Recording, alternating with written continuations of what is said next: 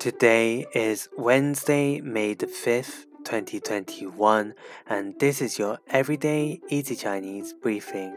大家好,我是林老师, and in under 5 minutes every weekday, you'll learn a new word and how to use this word correctly in phrases and sentences. Today's word of the day is 声,声 which is a noun that means sound. Let's practice by making different words, phrases, and sentences with 声. The first word is 声音,声音, which is a noun that means voice or sound. A way of using it in a sentence is 请把声音关小一点。 请把声音关小一点。Please turn down the volume of the sound. Say this if you are maybe living with roommates and they play music too loud at night.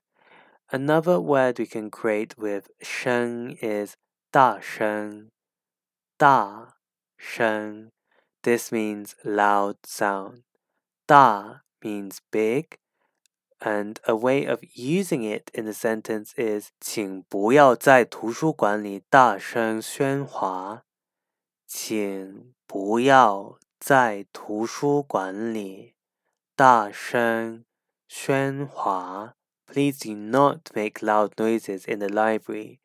Finally, we can create the word 低声,低声, which means low voice.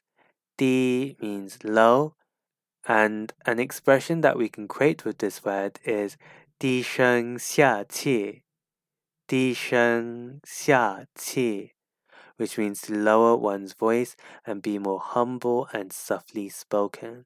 Today we looked at the word sheng, which is a noun that means sound, and we created new words from it, which are sheng yin, voice, 大声 loud sound, and 低声, which means low voice. To see this podcast transcript, please head over to the forum section of our website www.everydayeasychinese.com where you can find even more free Chinese language resources to help you level up your Chinese language skills. See you again soon for more practice.